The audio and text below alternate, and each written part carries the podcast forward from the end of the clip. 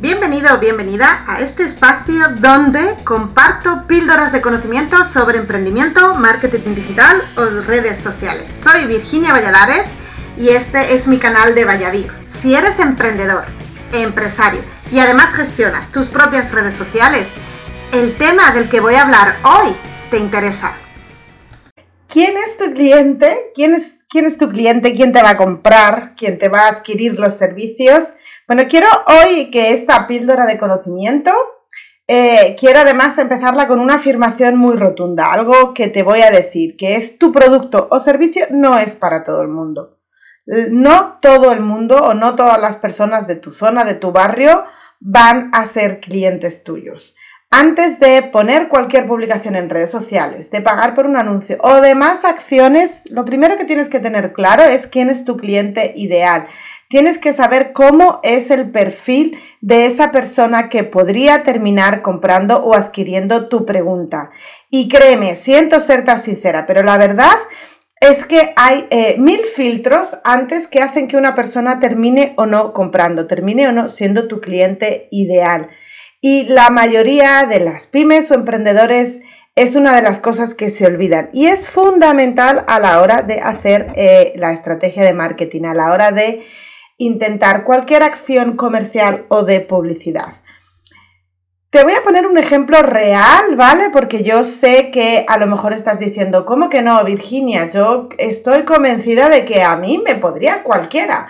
Eh, igual que podrías pensar que cualquier persona que tenga un negocio eh, que tiene que estar presente en las redes sociales podría ser mi cliente. Pues no, hay un montón de filtros, como te digo. Y te voy a poner un ejemplo muy real.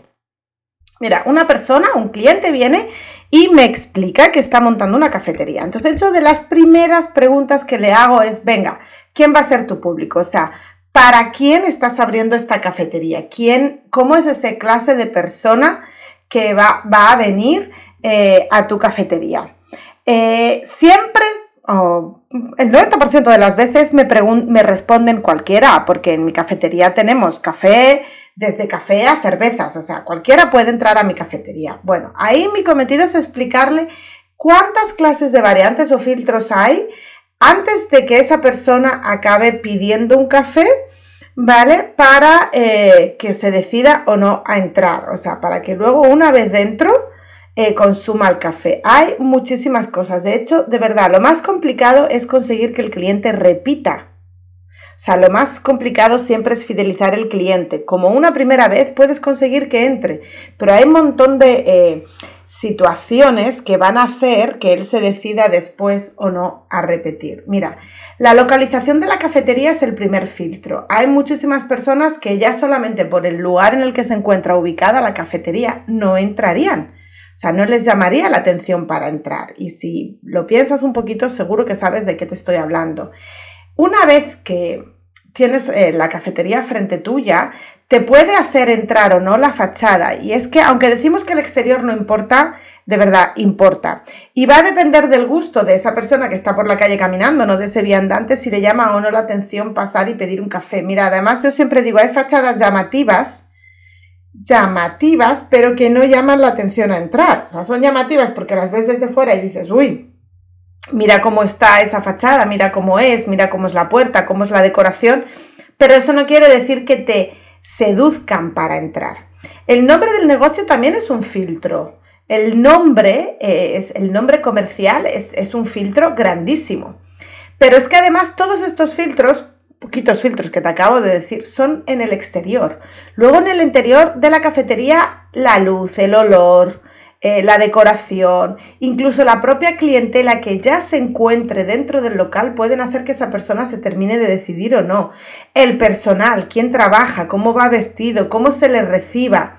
Y de verdad te aseguro que lo último que va a preocupar va a ser la marca del café y cómo lo sirven. Y ya, como verás, no te he hablado ni del precio. Yo no te he hablado ni del precio ni del café. Ese filtro es el último. Porque si todo lo demás es bueno, aunque en algún momento al final le pueda parecer un poquito caro, va a decir, bueno, pero es que está en un buen sitio, el local es precioso, me han atendido súper bien, me han servido un café buenísimo, vale, pues puedo pagar, está bien pagado. O sea que el precio es lo último. Entonces lo, interesante es saber exactamente cómo es esa clase de persona, ¿vale? A la que le gustaría estar ahí y consumir ese café o esa cerveza. Entonces, teniendo todo en cuenta, todo esto que te he dicho, ahora lo que tienes que hacer, eh, si no lo tienes hecho ya, es un estudio de cómo es tu eh, cliente ideal o posible cliente. Si el negocio está funcionando ya, si ya, Virginia, es que yo ya llevo tres años con este negocio y lo que quiero ahora es hacer una estrategia de marketing para hacer bien las redes sociales, ¿vale? Pues lo que puedes hacer es ya un análisis con lo que tienes. Eh, y además tienes una ayuda súper valiosa, que es que puedes hacer encuestas, puedes revisar historiales, puedes hacer un perfil del cliente que ya tienes coger a lo mejor 10 clientes fijos que tienes y escribir sobre ellos y ver cuáles son los puntos en común. ¿Vale? Preguntar a esos clientes también qué es lo que más les gusta del sitio, o sea, buscar esa, e, ese feedback, ¿no? Y preguntarles también, averiguar cómo, cómo es la, eh, qué, gustos tienen, en qué invierten su tiempo, eh, en qué, en qué em, sobre qué se preocupan, mejor dicho, ¿vale? Si aún no has abierto, el estudio de mercado al final lo vas a hacer un poquito entre la gente de alrededor, luego yo te recomiendo que si es un local físico, que analices un poco el resto de las tiendas, que pases a las otras tiendas, que compres en las otras tiendas, que, o sea, que hagas un poco como de inspector, de verdad, es súper importante. Y sobre todo, eh, haz el estudio eh, buscando en internet también, ¿no? Visualiza cuál es el cliente que tú querrías tener.